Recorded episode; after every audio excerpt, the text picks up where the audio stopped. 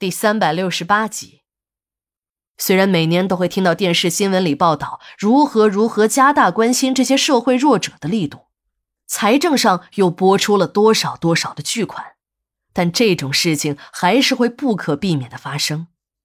我的心里也犯嘀咕：政府这么关心你们，你们怎么就没有等到阳光照在你们身上的那一天呢？政府这么关心你们。你们怎么就没等到阳光照在你们身上的那一天呢？每次给这样的人收尸，我都会在房间里寻找一下那些受关心的痕迹，可每次都让我很失望。这些人只有到了殡仪馆，才会实实在在的享受一回社会福利，火化产生的费用全额报销。但愿这种最后的福利能让这些逝者也能体面的到另一个世界，有尊严的离开。一大早，同事们刚赶到单位，便接到了收尸的电话。当我们赶到现场的时候，已经乱成了一锅粥。现场是市郊的一座大别墅，这座别墅我们都很熟悉，主人是著名企业家、传奇式的人物——亿元村的老支书胡德利的家。以前呢，远远的看过这座大别墅，除了感觉建筑风格独特，占地面积特别大，由于有高高的围墙拦着。里面的情况那是一点儿也看不清。等我们一进胡家别墅的大门，我们都被震惊了。如果让那些住别墅的大款们看看胡家的豪宅，也许他们再也不会有住别墅的优越感。胡家的豪宅已经不能再叫做别墅了，无论是从规模上还是豪华程度上，这里都可以说成是一座私人的庄园。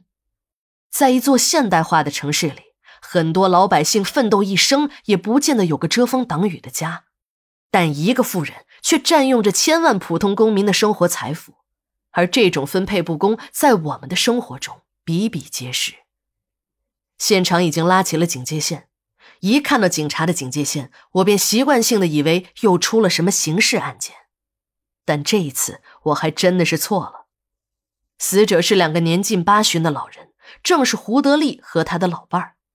警察已经勘察了现场，还仔细的看了胡家的监控录像，没有发现任何可疑的迹象。两个老人都死在了卧室里，地上还扔着几个空的安眠药的瓶子。现场的法医综合各种情况，初步断定两个老人是自杀。这个自杀的结论立刻引来了胡家家属的不满。胡德利的那两个侄孙一听警察说胡德利是自杀，立刻急了眼。和现场的警察大吵起来，这两个人叫嚷着说：“一定是有人谋杀了胡德利，说不定这个人就站在他们中间。”两个人说话的矛头直接指向了胡德利的姑爷王大富。明眼人都能看得出来，胡德利这么一死，最大的受益者便是他王大富。胡德利的两个侄孙认为，只要自己坚持是有人谋杀了胡德利，警察便会立案。这个时候。如果王大富真的杀了人，他会千方百计的阻挠警察立案。这样一来，他王大富的狼子野心也就昭然若揭了。这两个人一边闹着，眼睛还在不断的扫视着站在一边的王大富。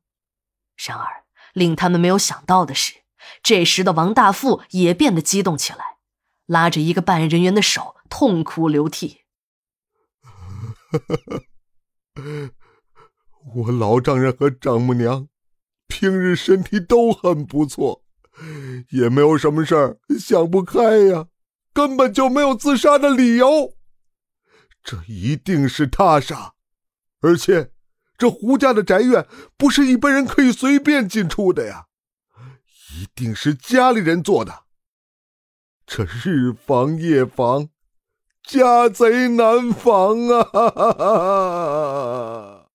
王大富这一要求立案，现场立刻静了下来。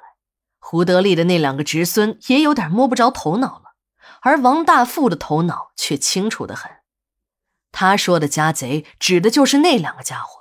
他早就看胡德利安插在自己身边的这两个人不顺眼了。这两个家伙平日里仗着胡德利的支持，对他王大富的命令总是阳奉阴违，还不时的向胡德利打自己的小报告。他早就想除掉他们了，可这打狗也得看主人。这两个小子的后台是自己的老丈人，他也就忍了下来。今天老丈人死了，这两个小子还敢跳出来和自己作对，干脆把这俩小子一勺烩了。王大富早就计划好了，等料理完这两个老家伙的丧事，再把胡德利的丑事抖一下，搞臭他，再把那些胡家的本家们一起清理出公司的管理层。他这个洗牌的计划已经想了好久，替换的人选名单呢也已经敲定，万事俱备，只等这两个老东西一完蛋，便立即实施。